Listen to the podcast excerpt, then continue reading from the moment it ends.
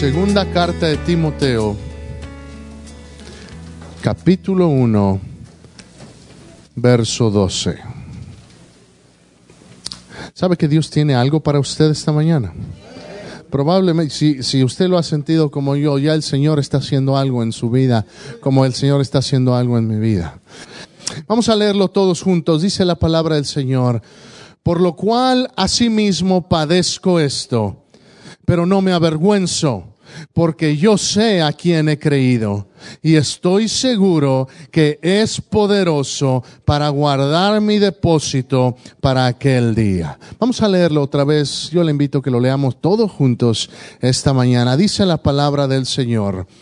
Por lo cual asimismo padezco esto, pero no me avergüenzo porque yo sé a quién he creído y estoy seguro que es poderoso para guardar mi depósito para aquel día. Cierre sus ojos un momento. Padre, gracias porque ciertamente en tu presencia, Señor, nos consumes, en tu presencia nos transformas. Y esta mañana yo declaro, Señor, con la fe, porque lo dice tu palabra, yo sé a quién hemos creído.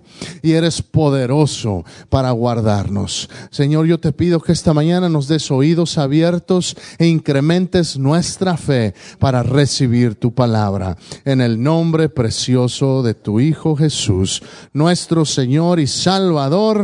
Amén. Tome su lugar esta mañana. Y al que esté cerca de usted, pregúntele, ¿estás listo? ¿Estás listo? Ahora el que está atrás, ¿estás listo? ¿Para qué? ¿Para comer? Sí. Ajá. Ajá, estamos listos. Estamos listos. Amén. ¿Sabe que el Señor viene pronto? Jesús viene pronto y tenemos que estar listos. Estamos listos para recibir la palabra, amén. Estamos listos para cambiar, para cambiar cosas. El que ya diga, ya no tengo que cambiar, déjeme decirle, eh, está engañado. Todo necesitamos que cambiar. Todo necesitamos cambiar. Necesitamos que todavía Dios siga siga puliéndonos, que siga haciendo cosas en nuestra vida. Qué bendición que yo sé que todavía Dios no ha acabado conmigo que todavía estoy respirando, se lo he dicho antes, si usted está vivo es que el plan de Dios todavía, Dios todavía tiene un plan para su vida. Dios no ha acabado con usted, Dios no ha acabado conmigo. Si ya hubiera acabado, ya se lo hubiera llevado a su presencia. Si Dios ya hubiera dicho, ya no tengo nada más para ti, ya se lo hubiera llevado a la presencia del Señor. Pero Dios todavía tiene un plan para su vida. ¿Cuántos lo creen esta mañana? Aleluya. Salmo 34 dice, bendeciré a Jehová en todo tiempo. Dígalo conmigo. Bendeciré a Jehová en todo tiempo. Le voy a hablar de varias cosas esta mañana, pero todas enfocadas con esta frase. Que yo sé a quien he creído y bendeciré a Jehová en todo tiempo. Yo sé a quien he creído. Yo no he creído en una estatua hecha por hombres. Yo no he creído en un hombre que, que lo puedo ir, puedo ir a ver su tumba. Yo no he creído en una filosofía abstracta de humanos. Yo he creído en el Dios de la Biblia. Yo he creído en Jesucristo. Yo he creído en aquel que se dio por mí. ¿Qué otro Dios se ha dado a sí mismo por aquellos que no lo merecen, solamente nuestro Dios. Yo he creído en ese Dios. Yo he creído esta mañana en el Creador de los cielos y de la tierra. Yo he creído en aquel que tiene un plan para mi vida, para mi esposa, para mis hijos, para mi futuro, para esta iglesia. Yo he creído en un Dios que tiene algo más allá de lo que yo pueda hacer, porque la Biblia me dice que Él es poderoso. Él es poderoso. Esta mañana cantábamos, Él es grande, Él es fuerte. Cantábamos, Él es todopoderoso, Él es grande, Él es victorioso. Le estoy hablando no de cualquier Dios, le estoy hablando del Dios que está por encima de todos los otros dioses. Le estoy hablando del Dios que está por encima de cualquier otra filosofía. Y quizá hay algunos de ustedes que digan, bueno, ¿cómo puedo saber que realmente ese Dios del que usted habla es el Dios verdadero? Porque por ahí se dice, todos los caminos llevan a Roma. Todos los caminos pues es, puede, puedo, puedo ir aquí, puedo ir allá, y cómo sé que, que realmente, que realmente es, que, que no es el mismo Dios y se manifiesta de diferentes maneras, no, no será que es el mismo Dios que, que quizá tienen los, los budistas, no será el mismo y nada más se manifiesta de diferente manera. Quiero decirle una verdad que el mismo Jesús dijo en el libro, en el Evangelio de Juan está grabado capítulo 14, verso 6. Y Jesús le dijo, yo soy el camino y la verdad y la vida, y nadie viene al Padre sino por mí. Jesús dijo, nadie viene al Padre sino por mí. No hay otro camino excepto Jesucristo. No hay otro camino excepto Jesús. Habrá gente que pueda confiar en otras cosas y pueda argumentar otras cosas, pero hay una cosa que nadie puede venir a decirme, que Jesús no cambió mi vida, porque yo sé de dónde me sacó Él.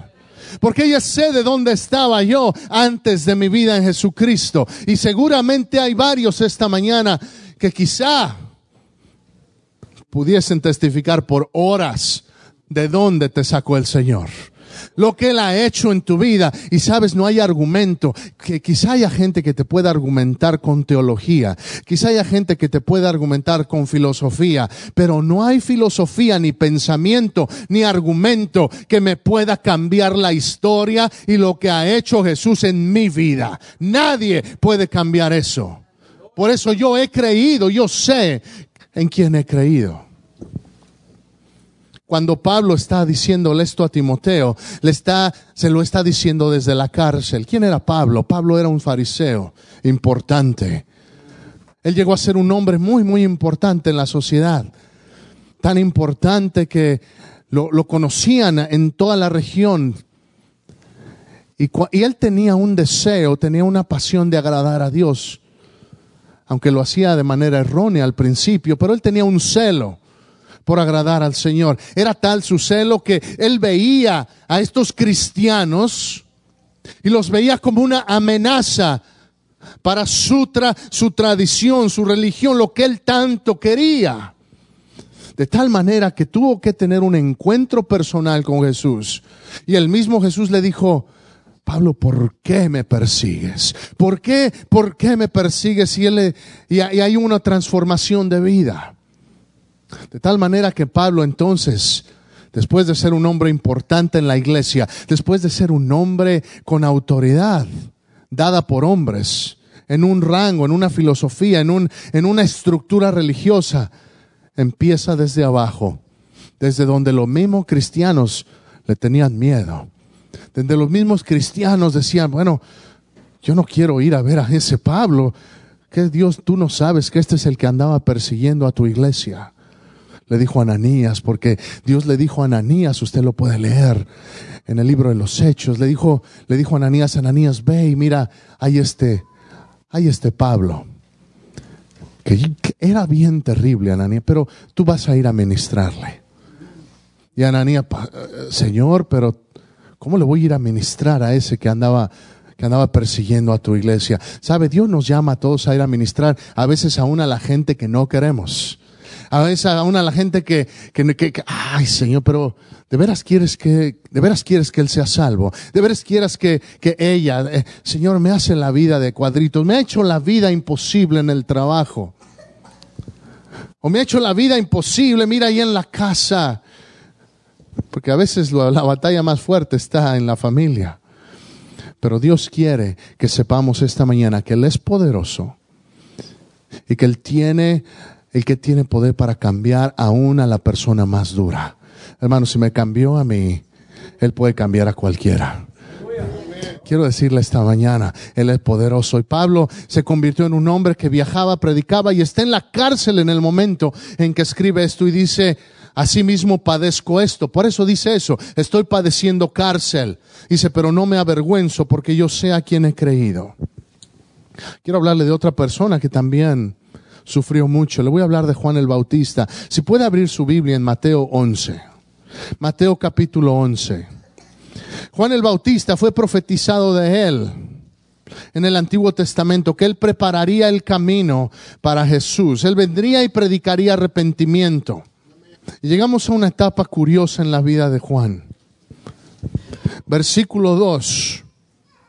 Y al oír Juan en la cárcel los hechos de Cristo, le envió dos de sus discípulos para preguntarle, ¿eres tú aquel que había de venir o esperaremos a otro?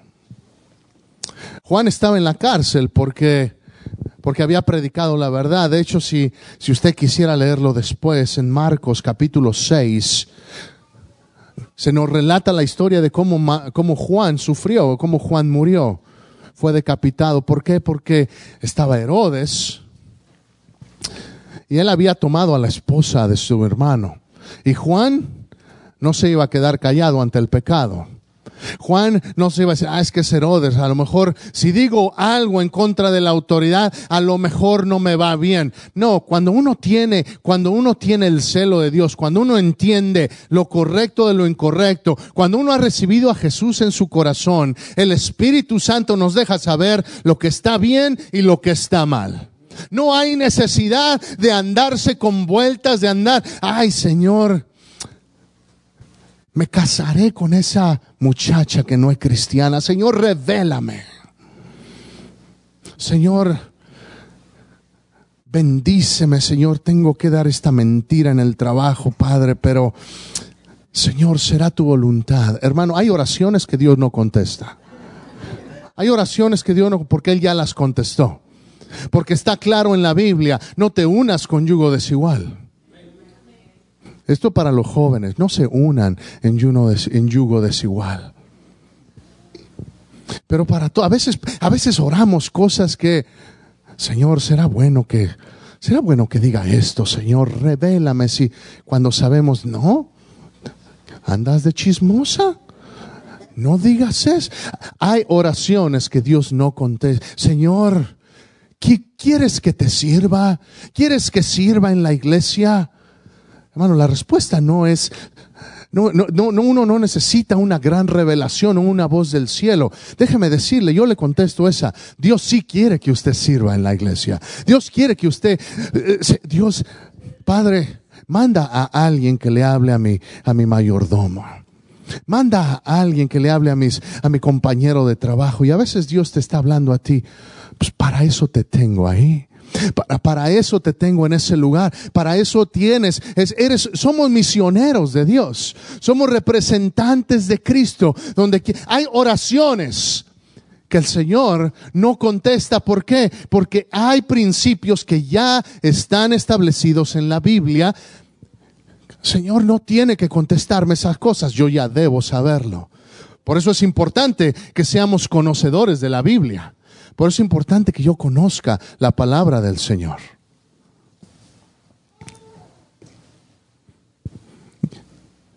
Y Juan estaba predicando porque vio esta situación con Herodes. Él no iba a solapar, ah, no es que es Herodes, me hago el de la vista, me hago el que no vi. No, él eh, predicaba fuertemente. Y usted si lee ahí en Marcos capítulo 6, aún el mismo Herodes le tenía aprecio a Juan, aunque estaba en pecado él apreciaba a Juan. Terminó en la cárcel y estando en la cárcel Juan. Por cierto, déjeme decirle, este es el Juan que en Mateo capítulo 3 reconoce a Jesús viniendo para ser bautizado. Y él está predicando y dice, yo les bautizo en agua, pero viene uno que bautiza en el Espíritu Santo y fuego, del cual yo no soy digno ni siquiera